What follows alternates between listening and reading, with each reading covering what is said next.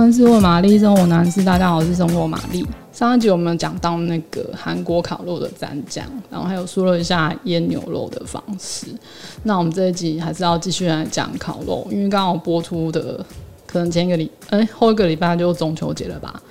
那我觉得还呃吃韩国烤肉还有个乐趣，就是搭配小菜跟生菜，还有酱料的各种组合。那上次我们有说了，大概大概说了一下酱料。那这一集我们就来讲其他的部分。那像基本来说，就是一定小菜就是一定要韩国泡菜。那去年我呃去韩国烤肉店的时候，那个店员都会放在铁板上面一起煎。那如果你是烤五花肉的话，那个油就会融入那个。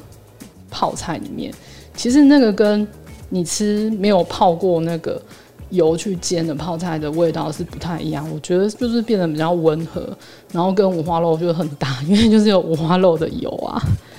那其他你可能就可以准备一些什么。黄豆芽泡菜啊，水泡菜啊，腌萝卜这些，可是我是觉得不用一个一个，真的就是自己去做啊，不然做完之后那个烤肉也不想烤了。就是这些都其实都可以买到一些现成的，然后比较方便。不过有一个泡菜，我就是很推荐大家自己做，因为它就是我觉得它的它的成本很低廉，就是你不需要。买太多很奇怪、很很贵的食材，但是做起来又很方便、很快。那你可能你去外面买，可能一桶要两百块，可是我觉得不用，就自己做。然后你要吃多少你就做多少。不过我不太知道它正确的名称，应该要叫它什么酱油腌蔬菜嘛。然后这个就是用一个万能酱去腌任何的蔬菜都可以适用。那我这边也是用那个白老师的万能腌酱。它的比例大概就是浓酱油三百六十克，醋两百三十克，白糖两百三十克，水三百六十克。虽然说是万能，可是我觉得它比较适合用在比如说像洋葱、小黄瓜、蒜头这些食材上面。那洋葱当然你可以用个一颗，然后小黄瓜两条，大蒜就是可能十到十五颗看大小。当然你要就是你可以全部把它呃用成。洋葱腌菜，或者是小黄瓜腌菜，或者是蒜头腌菜都可以，就是看你想要吃什么东西这样。那洋葱就是切块，小黄瓜就是晾干之后再切断。那大蒜可以整颗去蒂剥皮就可以了。接下来就是煮酱汁的部分。煮酱汁没有什么特别的要点，就是除了白醋之外，其他东西都要先煮滚。那醋不需要煮。那你在煮滚之后关火之后，再才把那个醋倒到腌制的容器里面，再加入刚刚煮滚的酱汁，混合均匀就可以了。然后还有一个重点就是，你要等酱汁完全的冷却下来，你才倒进蔬菜里面，不然那个味道就会，蔬菜就会变熟，然后它的。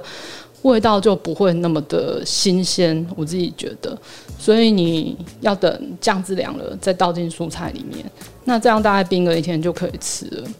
然后这个泡菜我认识它是因为前几年我去韩国玩的时候，有一天我们就去吃烤牛大肠，就是当然是很好吃，因为就是很新鲜这样，然后。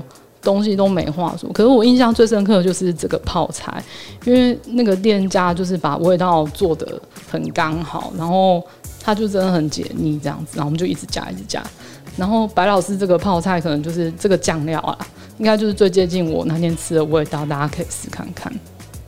然后刚刚说到用那些，比如说像酱油啊、醋啊、白糖水啊，我自己会很习惯，比如说。你假设你要做韩国料理，你就是去找韩国的酱料，像这个部分，嗯、像这个食材，嗯、应该说这个调味料，它用的最多就是浓酱油。那我就会很建议大家就是去韩国街买真的很道地的韩国酱油来做，因为这样子可能就是会比较接近你食谱上的味道，这样子。好，如果你喜欢今天的内容，欢迎订阅、按赞五颗星。还是有什么生活上疑难杂症要请玛丽解决，欢迎留言让我知道。拜。